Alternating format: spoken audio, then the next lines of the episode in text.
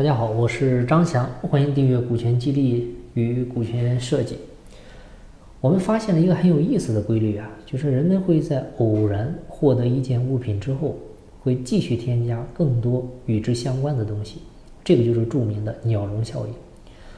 鸟笼效应是人类难以摆脱的十大心理之一。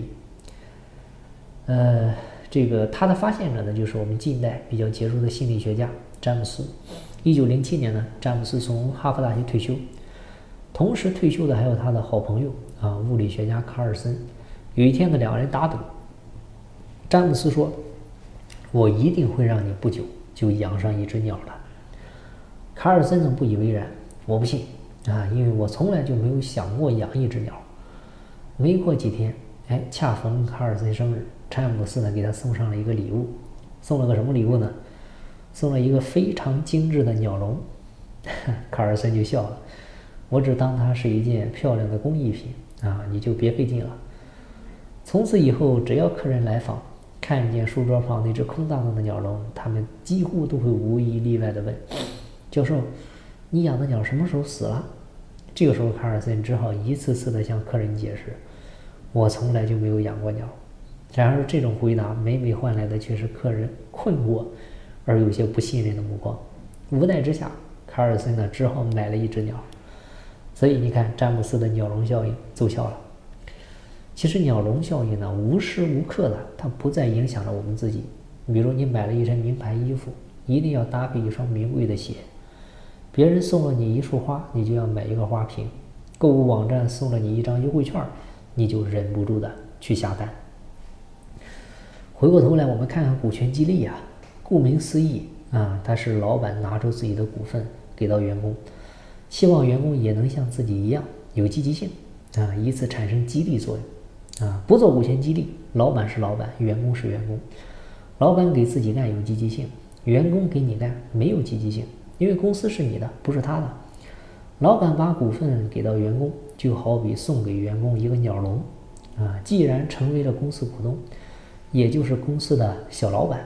那就要注意自己的一言一行，不能再用员工的标准来衡量自己，而是要用老板的标准严格要求自己。这就好比入党，对吧？一旦成为党员，你就应该以党员的标准来严格要求自己一样。什么时候最能体现党员的价值？抗洪抢险的时候，抗震救灾的时候，抗击疫情的时候。入伍就好比入党啊，平常的时候你就要成为员工的标杆，对吧？带头领着大家一块干。啊，危难的时候，你还能和其他股东一起共担风险，共度难关。所谓合伙，其实就是有钱一起赚，有难一起担。如果只是员工，你公司好坏跟他无关，共享收益都很难，你更别说共担风险了，对吧？所以，不掏钱的股权是福利，掏钱的股权才是激励。福利不会产生积极性，激励才能产生积极性。公司的股权也是资产。掏钱理所当然，而且掏钱多少意味着重视程度大小。掏的钱越多，就会越重视，越重视就会越积极。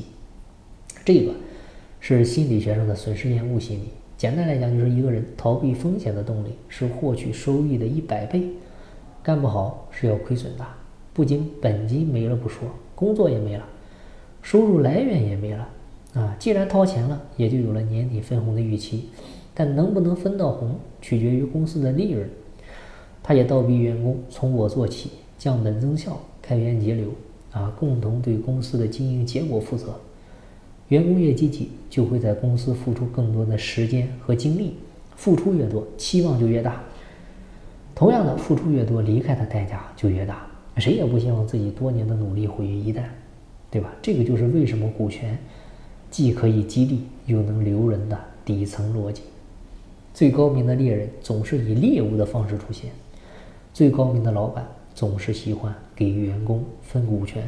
有了股权就是老板，管理员工的时候会名正言顺，接待客户的时候会更有身份。